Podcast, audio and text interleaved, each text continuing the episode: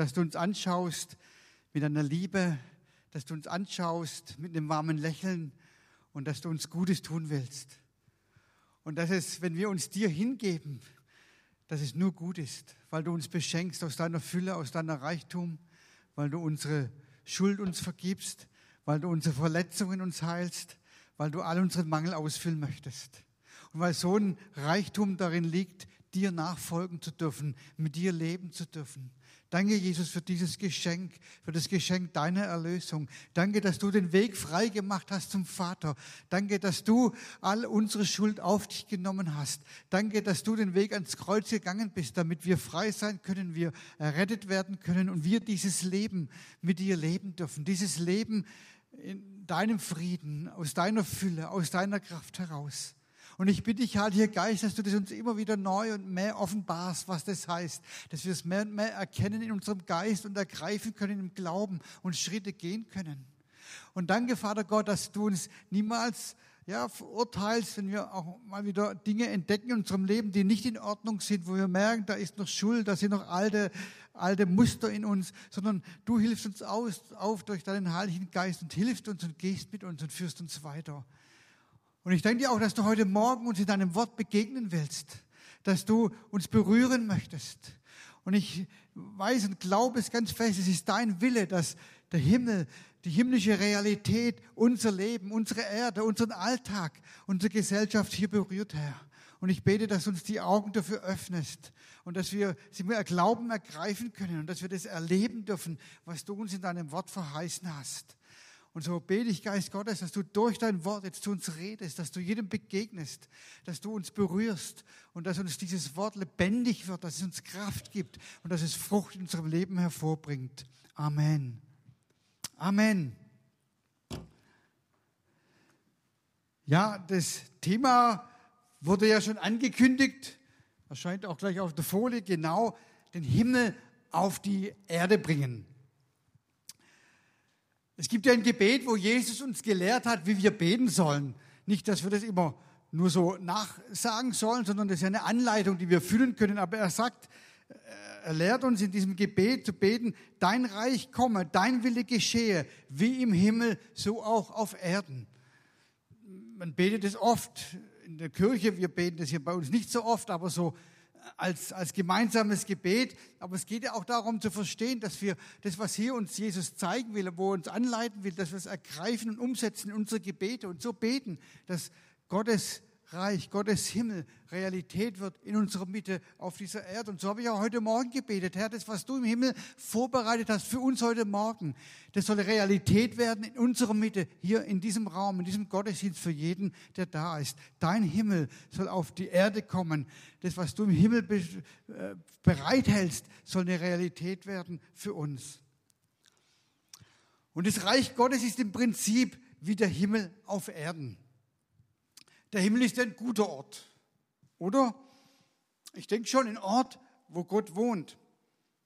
Und der Himmel wird in der Bibel ja so beschrieben, dass da alles in Ordnung ist. Also da gibt es kein Leid mehr, keine Tränen, da gibt es keinen Liebeskummer mehr, keinen Stress mit dem Ehepartner mehr, äh, da gibt es keine Schule mehr, da gibt es auch kein Corona mehr oder was uns alles hier oft so bedrängt, keine Konflikte, keine Kriege.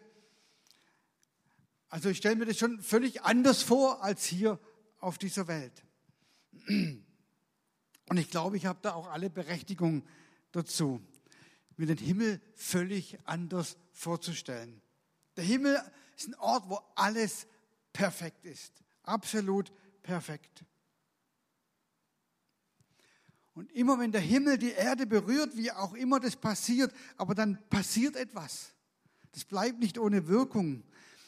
Und die Bibel berichtet uns ja davon, dass dann Kranke gesund werden, Lahme gehen, Blinde sehen, Taube hören, Menschen werden von ihren inneren Verletzungen geheilt und ein tiefer Friede breitet sich aus.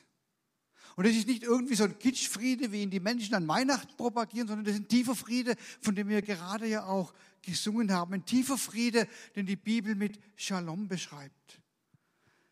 Shalom breitet sich aus, wenn der Himmel die auf die Erde kommt. Und Shalom ist ein Friede, der auch die Gesellschaft erreicht, auch die politische Gesellschaft. Also ein Friede, der, wenn er, wenn er kommt, der spürbar ist hier in Bietigheim, nicht nur am Sonntagmorgen hier in der Connect Church oder in einer anderen Gemeinde, wo wir Gottesdienst feiern, sondern auch am Montag, Dienstag, Mittwoch, Donnerstag, Freitag, Samstag, jeden Tag, jede Stunde im Alltag. Spürbarer Frieden, Shalom inmitten der Gesellschaft. Friede, der hereinkommt durch unsere Herzen, in unsere Familien und in unseren Alltag, in unsere berufliche Welt, da wo wir sind. Ein Friede, der uns ganz tief innen berührt, weil es ein tiefer Friede ist. In allen Schichten, in tiefen Schichten und Bereichen. Und wenn das passiert, wenn dieser Friede sich ausbreitet, wenn der, der Himmel die Erde berührt, wenn sich da etwas ereignet in unserem Leben, wo wir spüren, da ist Gott, ganz greifbar, gegenwärtig, erfahrbar, spürbar, dann nennt das die Bibel so, das Reich Gottes breitet sich aus. Das Reich Gottes breitet sich aus. Frieden auf Erden. Etwas vom Himmel kommt hinein inmitten unserer Alltagswelt. Das ist das Reich Gottes. Und ich glaube, da brauchen wir eine ganze Menge davon. Und dieses Reich Gottes ist nicht etwas, was nur zukünftig kommen wird, natürlich in der Vollendung, aber das hat ja schon angefangen, das ist ja schon angebrochen, seitdem Jesus auf die Welt, auf diese Erde gekommen ist, vor über 2000 Jahren. Das Neue, das Zukünftige, von dem, was wir noch zu erwarten haben, ist aber gleichzeitig schon hier. Es war noch nicht in der Vollendung, aber es hat angebrochen. Und das kann ich erfahren inmitten meiner täglichen und angefochtenen Welt. Und darum stellt euch das Leben bitte nie wie der Himmel auf Erden vor. Das träumen wir uns ja manchmal, wünschen wir uns ja manchmal. Und das muss man wahrscheinlich auch nicht sagen, denn dein Leben ist nicht so wie der Himmel auf Erden und mein Leben ist auch nicht so wie der Himmel auf Erden. Aber stellt es euch bitte auch nicht so vor wie ein Leben auf der Erde ohne Himmel. Sondern Reich Gottes bedeutet, der Himmel kommt hinein, mitten in meine Alltäglichkeit, mitten in meine Angefochtenheit, mitten in meine Probleme und Nöte und ich spüre etwas von Gott und seiner Hilfe und seiner Gegenwart und äh, seiner Ermutigung und seiner Kraft in diesen Herausforderungen meines Lebens. Und ich glaube, das wünschen wir uns doch alle und danach sehnen wir uns doch alle. Darum, darum möchte ich heute fragen, was notwendig ist. Was ist auch die Voraussetzung, dass wir etwas von dieser göttlichen, himmlischen in unserem alltäglichen Leben spüren, dass wir es erfahren können. Können wir überhaupt was dazu tun? Oder kommt es halt irgendwie und wir müssen halt am richtigen Ort sein, zur richtigen Zeit? Oder gibt es da Voraussetzungen, etwas, was ich machen kann, was ich glauben kann, damit es konkret besser wird auf dieser Welt? Zunächst mal eine gute Nachricht. Die Voraussetzung für diesen Frieden Gottes auf Erden, für das Reich Gottes unter uns, die Voraussetzung dafür ist da. Wenn wir wollen, dass der Himmel die Erde berührt, fängt es erst einmal mit einer gewissen Demut an, die wir aufbringen müssen. Und es ist die Demut zu erkennen, dass auf dieser Welt schon vieles vor mir war und nicht mit mir anfängt und mit mir angefangen hat. Das Reich Gottes fängt ja nicht mit uns an. Es hat angefangen mit Jesus. Die Voraussetzung für das Reich Gottes ist nicht, dass wir nur richtig glauben, dass wir richtig beten, dass wir irgendwas richtig machen müssen und dann, nur dann kann das Reich Gottes kommen, Ihr Lieben, das wäre ein Riesenstress, wenn wir so rangehen. Wenn es nur kommt, wenn wir alles richtig machen, wenn sich nur ausbreiten kann, wenn wir äh, anstrengend genug und richtig beten oder was weiß ich tun. Aber Reich Gottes ist da, kommt da und will sich da ereignen, wo Jesus gegenwärtig ist, wo Jesus Raum gewinnt, wo Gott Raum gewinnt in unserem Leben und durch unser Leben. Und deswegen ist das Reich Gottes, wir sagen das zwar oft so, aber deswegen ist das Reich Gottes auch nicht etwas, was gebaut werden kann, was wir machen können, sondern es ereignet sich. Und es gewinnt Raum und es wird präsent, da wo wir es im Glauben Gott Raum geben, wo Jesus in uns und durch uns sein Leben entfalten kann und wirken kann. Breitet es sich aus. Wir lassen es geschehen durch Glauben. Und deshalb möchte ich betonen, wenn der Himmel die Erde berührt, wenn das Reich Gottes sich ausbreitet, dann hat es immer etwas mit Jesus zu tun. Was hat Jesus eigentlich gesagt und was hat er getan? Jesus hat nie nur etwas gesagt, er hat ja immer auch etwas getan. Er predigte, ja, tut Buße, denn das Himmelreich, das Reich Gottes ist nahe herbeigekommen. Er sagt, die Zeit ist erfüllt. Und da meint er, weil er jetzt gekommen ist, mit meinem Kommen ist die Zeit erfüllt und das Reich Gottes ist herbeigekommen. Und jetzt verhaltet euch entsprechend, tut Buße und glaubt an das Evangelium. Und das Evangelium, was Jesus gepredigt hat, war immer das Evangelium vom Reich Gottes. Aber Jesus predigte nicht nur das Reich Gottes, sondern hat immer auch etwas getan. Und das war das Besondere. Und wenn man in die Bibel hineinschaut, in das Markus-Evangelium, das älteste Evangelium, da dauert es nicht mal äh, gerade 20 Verse im ersten Kapitel, bis die ersten Wunder geschehen. Und dann geht es Schlag auf Schlag. Ich will es uns mal so ein bisschen in der Übersicht zeigen. Ja? In, Matthäus, in Markus 1, in Vers 1 bis 8, da wird Jesus angekündigt und da durch Johannes den Täufer. Dann in den Versen 9 bis 13, da haben wir die Taufe am Jordan, die Versuchung in der Wüste. Dann kommt in Vers 14 und 15 die erste öffentliche Predigt Jesu in Galiläa. Dann in den Versen 16 bis 20, da beruft er einige Fischer in sein Team, Petrus, Jakobus, also Fischer am See Genezareth. Ich habe mir überlegt, warum eigentlich Fischer? Ja, es hätte doch bestimmt gebildetere, intelligentere Menschen gegeben, aber er hat einfache Fischer in sein Team geholt und mit denen hat er angefangen. Dann kommt in, ab Vers 21 die zweite Predigt in Kapernaum und dann in, in Vers 23 folgende ähm, äh, kommt die erste Dämonenaustreibung. Jemand war besessen von einem unreinen Geist und wurde frei und es hat sich rumgesprochen. Ab Vers 29 geht es dann weiter mit dem klugen Schachzug von Jesus. Die Schwiegermutter einer seiner Mitarbeiter ist, ist gestorben oder ist krank und er geht hin und heilt die. Ja, besser kann man es ja nicht machen, wenn man einen Mitarbeiter hat und die Schwiegermutter ist krank, als da gleich dafür zu sorgen, dass ein Wunder geschieht. Dann hat man die Schwiegermutter gewonnen und den Mitarbeiter. Und das hat er gemacht mit dem Petrus, seiner Schwiegermutter. Und das hat sich alles herumgesprochen bei den Menschen damals. Und dann lesen wir ein paar Verse weiter, dass man alle Kranke und Besessene zu Jesus gebracht hat. Die Leute haben gesagt, da ist einer, der, der redet nicht nur, sondern der tut auch was. Da passiert was, da ereignet sich was, da musst du hin. Und später lesen wir, dass dann da die 5000 bei ihm waren, die dann auch noch satt kriegen musste mit all denen, die da noch dabei waren. Also es gab ja viele Rabbis, die damals durchs Land zogen, so jüdische Lehrer. Aber denen folgten einige, aber keine 5000. Es gab es nur bei Jesus. Warum? Vermutlich deswegen, weil er nicht nur gepredigt hat, sondern weil er auch etwas getan hat, weil das, was er gepredigt hat, sich ereignet hat, Realität wurde. Und schaut mal, wie die Menschen reagiert haben, wie sie das erlebt haben, diesen, diesen Rabbi, diesen Jesus, der nicht nur redet, sondern der auch tut und handelt und der, dessen, dessen Predigt von Zeichen und Wundern begleitet wird. Da lesen wir in Markus 1, Vers 27, und sie entsetzten sich alle.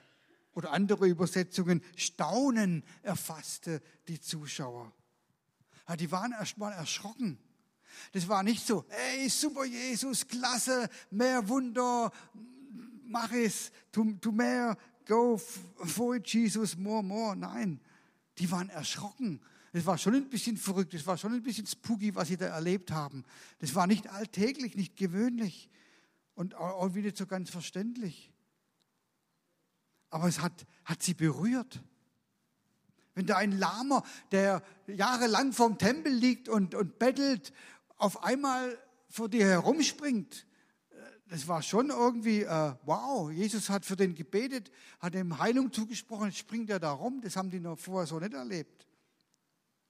Und dann haben die angefangen untereinander zu sich zu befragen und, und, und äh, ja, was ist denn da los? Was, was ist denn das?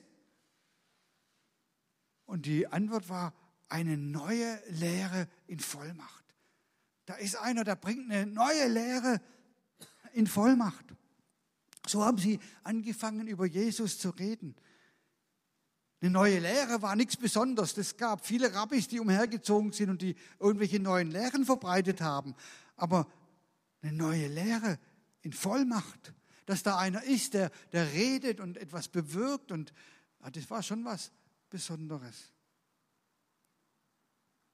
Und ich glaube, dass seine Vollmacht, könnte auch sagen, sein Erfolg darin begründet war, dass er eben halt nicht nur gepredigt hat, sondern dass durch seine Predigt sich was ereignet hat, sich was verändert hat im Leben der Menschen. Da ist etwas passiert, so ganz praktisch. Ja, man könnte sagen, er war so ein Heilspraktiker, also nicht Heilpraktiker, sondern Heilspraktiker. Er hat nicht nur das Heil gepredigt, sondern er hat Menschen Heil gemacht und ihnen das Heil gebracht. Er hat auch nicht nur Wasser gepredigt und Wein getrunken, sondern er hat Wasser zu Wein gemacht. Ja, und da mag man schon oft gefragt, warum hat er denn das gemacht? Aber er hat es getan. Und er hat auch nicht nur über, Sünden, über die Vergebung der Sünden gesprochen, sondern er hat Menschen zugesprochen, steh auf, dir sind deine Sünden vergeben.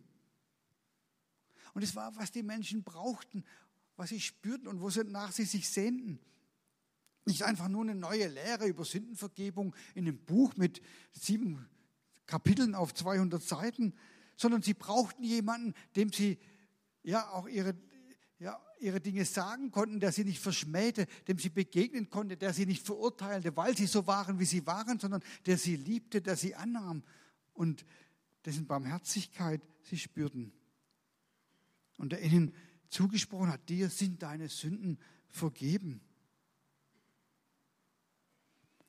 Wisst ihr, wir beten ja oft, wenn vielleicht jemand zu uns kommt und er hat uns irgendwie was gebeichtet, dass wir sagen, ja, Jesus, jetzt bitte ich dich, dass du ihm deine Sünden vergibst. Aber wenn ich die Bibel genau lese, ist das eigentlich nicht unser Auftrag. Ja, es kann er ja selber beten, Jesus vergib mir meine Sünden. Aber wenn vor mir jemand sitzt, der seine Sünden bekannt hat und bereut hat, dann darf ich das ihm zusprechen im Namen Jesu. Dir sind deine Sünden vergeben, weil sie sind vergeben, weil er hat um Vergebung gebittet. Und ich habe das schon öfters erlebt, wo ich in Seelsorge Dinge gebeichtet habe, rausgelassen habe, was so an tiefen Dingen in meinem Herzen, tiefen Abgründen war. Und wenn jemand mir das zugesprochen hat, hey Steffen, dir sind deine Sünden vergeben.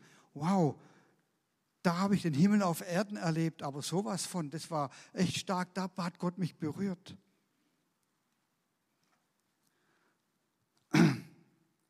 Wir dürfen da ruhig mutiger werden, denn Jesus fordert uns dann auch auf am Ende des Markus-Evangeliums, dort im Missionsbefehl. Da heißt es, danach sagte Jesus zu seinen Jüngern, geht in die ganze Welt und verkündet der ganzen Schöpfung das Evangelium. Wer da glaubt und sich taufen lässt, wird gerettet werden. Wer aber nicht glaubt, wird verurteilt werden. Folgende Zeichen werden die begleiten, die glauben. In meinem Namen werden sie Dämonen austreiben. Sie werden in neuen Sprachen sprechen. Und sie werden Schlangen anfassen und ein tödliches Gift trinken und es wird ihnen nicht schaden. Kranke, denen sie die Hand auflegen, werden sie gesund werden. Ja, Jesus sagt, in meinem Namen werden sie es tun. Und dürfen wir es tun. In seinem Namen dürfen wir jemanden, der seine Sünden bekennt, auch die Vergebung seiner Sünden zusprechen. In seinem Namen sollen wir handeln und die Dinge tun. Und dann kommt der Himmel auf die Erde und berührt unser Leben, berührt die Erde. Und Friede Gottes breitet sich aus. Also Jesus hat nicht irgendwie nur eine neue Lehre über Krankenheilung verbreitet, sondern er hat einfach angefangen zu heilen. Und vielleicht denkst du jetzt, ja, wenn das so einfach wäre, finde ich auch. Aber er hat es einfach gemacht und er hat einfach gebetet. Und wisst ihr, ich habe auch mal zu Jesus gesagt, weißt du, Jesus, Bei dir hat es irgendwie funktioniert mit den Krankenheilungen. Bei mir funktioniert es nicht so. War da auch schon frustriert, weil ich für Menschen gebetet habe oder weil ich meinte, das muss jetzt geschehen und es ist nicht passiert. Und überlegt, muss ich das denn weiterhin tun? Aber wisst ihr, was Jesus zu mir gesagt hat? Du musst ja nur beten. Ich würde es dann schon irgendwann tun oder zu meiner Zeit handeln.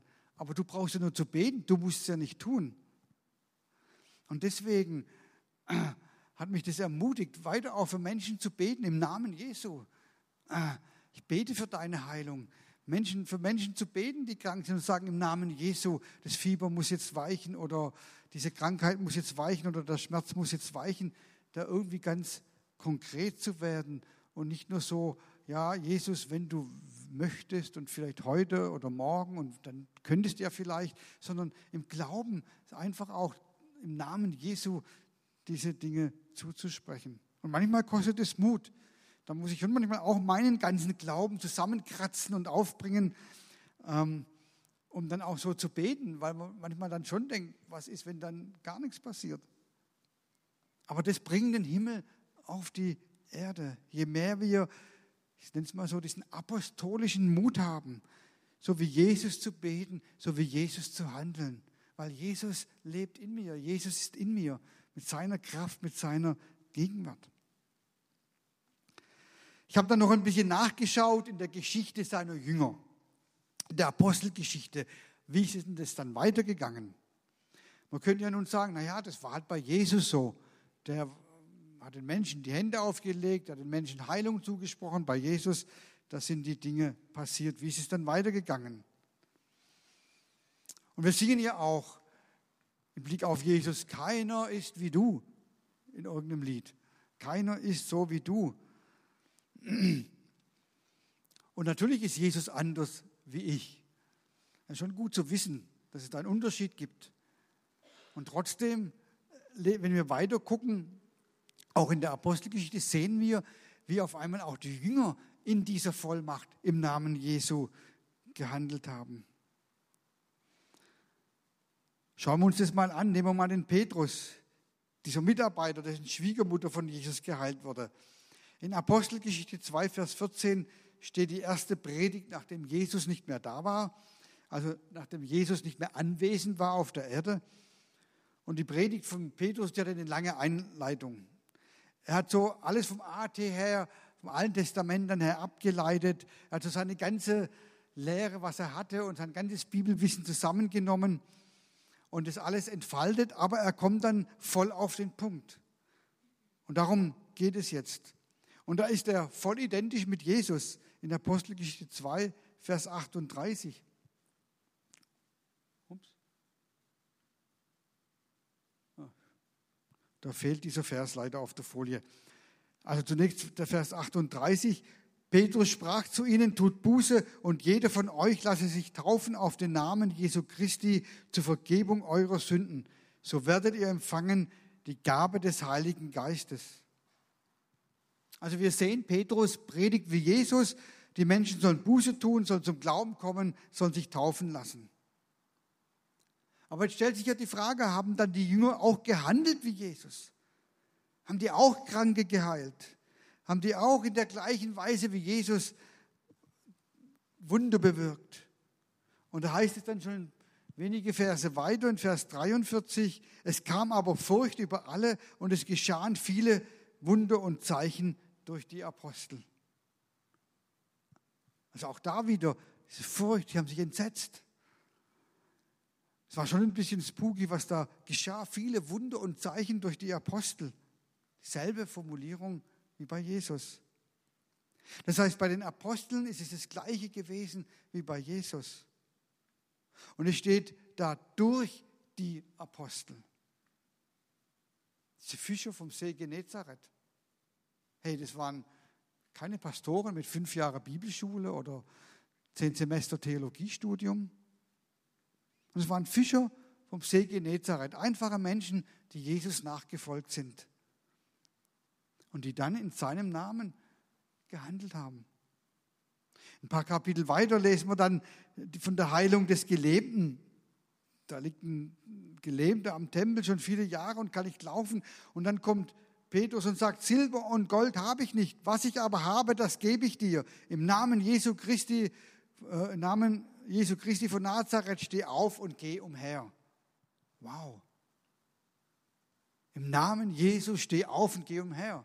Welch ein Mut hat da Petrus, das so im Glauben auszusprechen. Nicht, Herr, wenn es dein Wille ist, könntest du doch diesen Gelebten heilen. Und wenn du, wenn du das willst, aber vielleicht willst du ja auch nicht, aber kennst du nicht doch.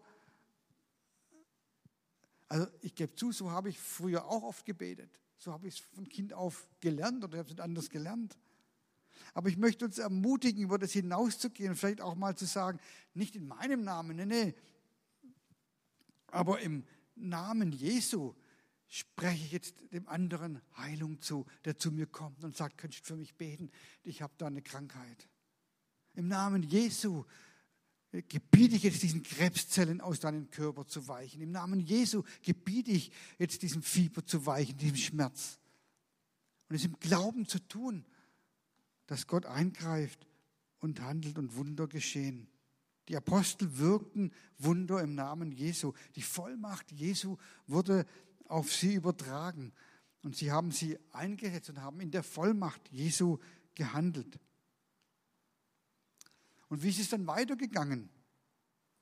Noch ein bisschen später, so 15, 20 Jahre später, in den Gemeinden in Kleinasien, der heutigen Türkei, Griechenland oder Italien.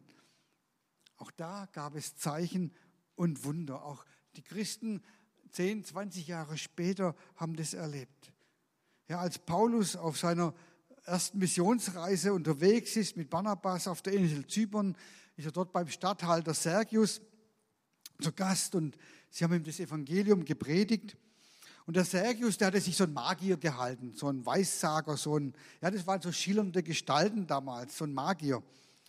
Und er war natürlich dagegen, dass sein Chef sich für Jesus interessiert und zu Jesus bekehrt, weil er wusste, dann werde ich arbeitslos. Dann habe ich hier keine Chance mehr. Und deswegen hat er dagegen gewettert. Und dann hat Paulus dem Magier Folgendes gesagt. Du Sohn des Teufels, voll aller List und aller Bosheit, du Feind aller Gerechtigkeit, hörst du nicht auf, krumm zu machen die geraden Wege des Herrn? Und nun siehe, die Hand des Herrn kommt über dich und du sollst blind sein und die Sonne eine Zeit lang nicht sehen. Auf der Stelle fiel Dunkelheit und Finsternis auf ihn und er ging umher und suchte jemanden, der ihn an der Hand führte. Als der Statthalter sah, was geschehen war, wurde er gläubig und wunderte sich über die Lehre des Herrn. Also Paulus hat eine große Vollmacht gehabt. Er sagte etwas und es passierte. Und es war zeitlich begrenzt, es war jetzt keine Verfluchung auf Zeit und Ewigkeit, sondern es war was Zeichenhaftes. Er hat Grenzen aufgezeigt, diesem Magier. Und Gottes Kraft hat sich darin ausgewirkt, dass dass der halt jetzt nicht mehr sehen konnte, dass klar war, dass seine Macht sehr begrenzt ist, aber dass Gottes Macht viel größer ist. Und dann später in Ikonien in Kapitel 14, Vers 3 lesen wir, dennoch blieben sie eine lange Zeit dort und lehrten frei und offen im Vertrauen auf den Herrn, der das Wort Gottes seiner Gnade bezeugte und ließ Zeichen und Wunder geschehen durch ihre Hände. Wieder dieselbe Formulierung, Zeichen und Wunder also 15, 20 Jahre nach Jesus später bei Paulus, der nicht mehr ein Zeitzeuge Jesu war, da eignen sich genauso Zeichen und Wunder. Jetzt können wir natürlich weiter fragen, wie ging es dann später weiter? Nochmal einen kurzen Blick ins vierte Jahrhundert. Da war der Kirchenvater Augustin, der da wirkte. Und der Augustin, der hat ein Buch geschrieben, und in diesem Buch hat er schriftlich festgehalten, er festgehalten, geschrieben, dass es in weniger als zwei Jahren 70, 70 schriftlich festgehaltene und verifizierbare Wunder in seiner Heimatstadt Philippo ge geschehen sind. 70 Wunder in zwei Jahren. Hey, was ist dein Wunderdurchschnitt im letzten Jahr gewesen?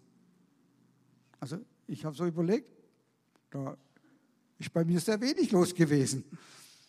70 Wunder in zwei Jahren sind dort passiert. Würde ich mir mal wünschen für Bietigheim. 70 Wunder in zwei Jahren. Und verifizierbar heißt so viel wie die Wirbelsäule war krumm, Sie ist gerade geworden, Röntgenbild vorher, Röntgenbild nachher, nachweisbar, dass hier ein Wunder geschehen ist. Also es waren echte Sachen. Also auch da gab es Wunder und es war nichts Ungewöhnliches, dass es dort in der Kirche im vierten Jahrhundert geschehen ist. Und dann kam so eine Phase auch in der Kirchengeschichte, wo das einfach auch verloren ging, das wissen wir. Und wisst ihr, heute gibt es viele Bücher, wo Menschen, Christen beschreiben, warum wir heute keine Wunder mehr erleben. Manchmal frage ich mich, wie kann man da Bücher drüber schreiben? Menschen, die schreiben also Bücher und begründen darin, warum es heute keine Wunder mehr gibt. Sie haben ihre Erfahrung zur Theologie gemacht. Weil wir es nicht mehr erleben, müssen wir uns ja irgendwie rechtfertigen, weil dann fühlen wir uns ja schlecht. Und dann fangen wir an, das, was wir erfahren, was wir erleben und was wir halt auch nicht erleben, zur Theologie zu machen. Und ich glaube, davor müssen wir uns hüten sondern wir dürfen nicht unsere Erfahrung zur Theologie machen. Wir müssen immer wieder das Wort Gottes nehmen und da unseren Pflock einrahmen. Und wenn wir es nicht erleben, dann müssen wir sagen, Herr, dann stimmt was nicht, dann fehlt was, dann ist es nicht dein Wille. Sondern dann müssen wir uns danach ausstrecken und den Hunger auch danach entwickeln. Ich glaube zutiefst, dass wir herausgefordert sind, als Jüngerinnen und Jünger Jesu den Himmel auf die Erde zu bringen den Menschen auszuteilen nach dem, wo sie sich sehnen, für sie zu beten, in dem Namen Jesu Vergebung der Sünden zuzusprechen, in dem Namen Jesu Heilung zuzusprechen und das auszuteilen, was wir aus seinem Reichtum empfangen und schöpfen und weitergeben dürfen.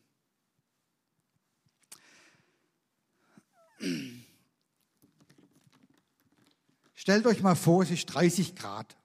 Also natürlich heute ist außer heiß, aber äh, müsst ihr euch das schon mal so richtig vorstellen, so 30 Grad im Schatten. Und ihr macht so einen 5000 Meter Lauf.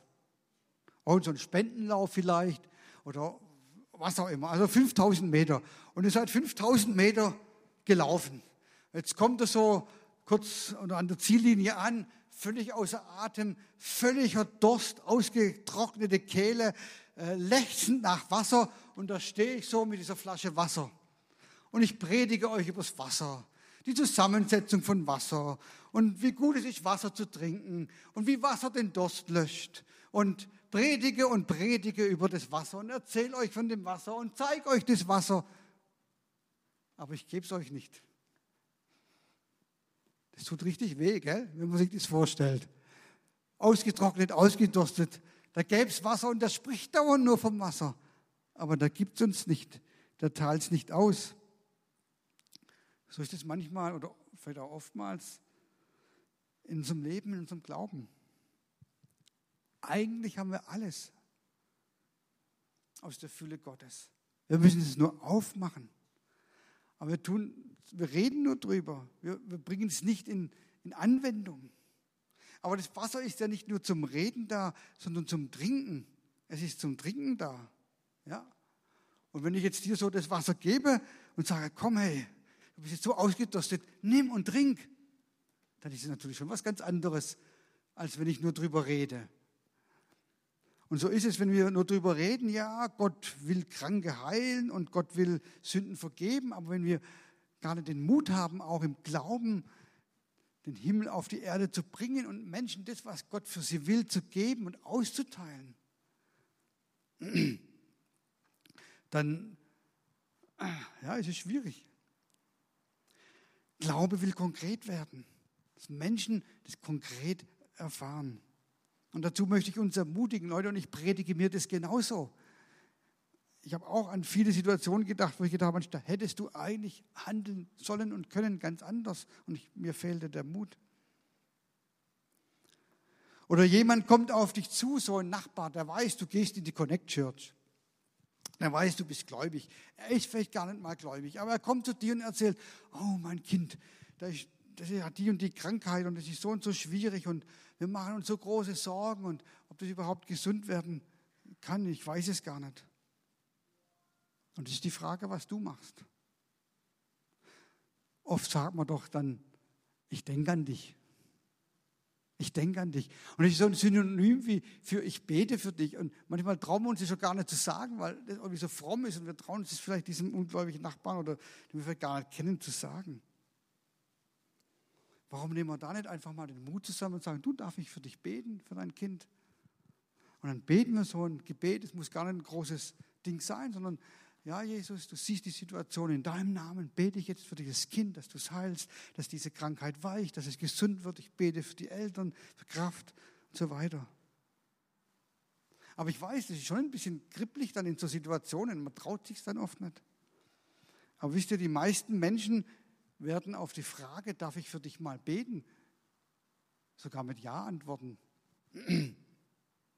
Und sind sogar dankbar, wenn man für sie betet. Und es geht nicht immer nur um Gebet, es kann ja auch um ganz praktische Dinge gehen. Ja, da ist vielleicht ein Nachbar, der ist älter geworden, der kann nicht mehr so und du siehst, wie sein Rasen wächst. Und eigentlich soll er da gemäht werden, aber ein, du weißt auch, der, der, der, hat Mühe, so mit dem Rasenmäher das zu machen und irgendwie, warum gehst du nicht einfach mal hin und sagst, schnappst einen Rasenmäher und mähst ihm den Rasen? Oder im Winter das Schnee schippen oder einkaufen gehen oder was auch immer eine ungefragte Hilfeleistung dem anderen einfach zuteil werden lassen. Wisst ihr, es geht um unser ganzes Sein. Jesus ist in uns. Und da, wo wir handeln wie Jesus, wo wir seine Liebe ausbreiten, seine Barmherzigkeit ausbreiten, wo wir äh, äh, seine Hoffnung ausbreiten, seine Zuversicht weitergeben, wo wir das Menschen spüren lassen, wo wir entsprechend handeln, da berührt der Himmel die Erde. Da bereitet sich der Himmel mitten unter uns aus, da kommt das Reich Gottes, da gewinnt das Reich Gottes Raum mitten hinein in unseren Alltag. Und wenn wir so handeln, irgendwann fragt der andere vielleicht, hey, warum machst du das denn? Ja, ich tue das, weil ich möchte, dass das Reich Gottes sich ausbreitet, weil ich möchte, dass, dass Jesus durch mein Leben Raum gewinnt und dass du Jesus kennenlernst und dass du die Liebe Gottes spürst. Und du kannst vielleicht ein Zeugnis geben und dem anderen das Evangelium weitergeben. Und vielleicht fängt es damit an, dass wir Gott um ganz konkrete Dinge bitten, um ganz konkrete Situationen bitten. Dass wir sagen, Herr, zeig du mir, wo ich so handeln kann. Wo gibt es sowas in meinem Umfeld? Und dass wir uns hineinnehmen lassen in diesen apostolischen Ruf, dass wir hier auf dieser Erde sind als Jüngerinnen und Jünger Jesu, um den Himmel auf die Erde zu bringen, um Reich Gottes auszubreiten, um Gottes Gegenwart Raum zu geben in unserem Umfeld. In Gebet, wo wir für jemanden beten, in ganz praktischen Dingen, was es auch immer sein mag. Aber Jesus zu repräsentieren durch unser Leben. Dass er repräsentiert wird durch uns und dass wir im Bewusstsein auch in, in Situationen hineingehen. Wenn ich da jetzt hingehe, dann ist hier Reich Gottes, weil Jesus ist in mir und mit Jesus hat Reich Gottes angefangen. Und ich will jetzt dafür sorgen, dass auch hier die Werte des Reiches Gottes Raum gewinnen, dass das, was Reich Gottes ausmacht, was Reich Gottes charakterisiert, hier Gestalt gewinnt in dieser Situation. Vielleicht an deinem Arbeitsplatz, in deiner Familie, bei deinen Kindern, in deiner Nachbarschaft. Lobpreisteam darf ich nach oben bitten dass wir beten, dein Reich komme, dein Wille geschehe, so wie im Himmel, so auch hier auf Erden. Aber es ist nicht nur so als eine Formulierung des Vaterunsers einfach so nachbeten, sondern dass wir es konkreter beten, konkret werden lassen, dass wir sagen, Herr, du, dein Wille ist nicht, dass diese Menschen diese Not haben und dass es ihnen so schlecht geht und dass sie durch diese Krankheit so geplagt sind. Dein Wille ist, dass sie geheilt werden, dass es ihnen gut geht. Und dein Wille den du im Himmel hast. Ich bete jetzt, dass der real wird und dass der herabkommt hier mitten in diese Situation, in diese Familie hinein. Und ich bete in deinem Namen, dass das und das jetzt geschieht. Dass wir anfangen, das, was Jesus lehrt, zu verstehen, dass es nicht nur eine Formel ist, die wir beten, sondern dass wir unsere Gebete in diesem Sinn füllen und entsprechend beten und so auch durch unser Gebet den Himmel auf diese Erde bringen, die Realität des Himmels erglauben, im Glauben ergreifen und äh, im Gebet aussprechen. Lade euch ein, aufzustehen, dass wir beten. Ja, Jesus, ich danke dir, dass mit dir das Reich Gottes gegenwärtig geworden ist. Dass das Reich Gottes nicht etwas Zukünftiges ist, wenn wir mal gestorben sind und mal bei dir sein werden und erst dann beginnt das Reich Gottes, sondern mit dir ist das Reich Gottes gekommen.